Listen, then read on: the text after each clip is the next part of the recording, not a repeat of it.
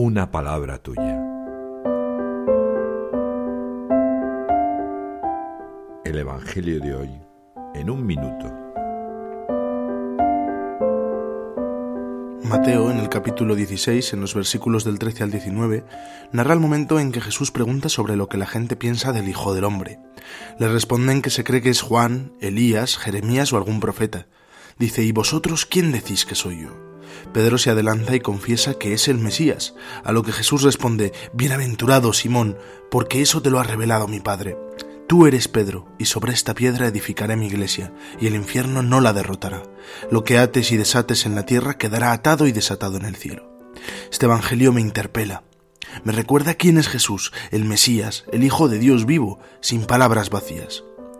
Pido fe para amar al Señor y a su iglesia. ¿Quién es Él para mí?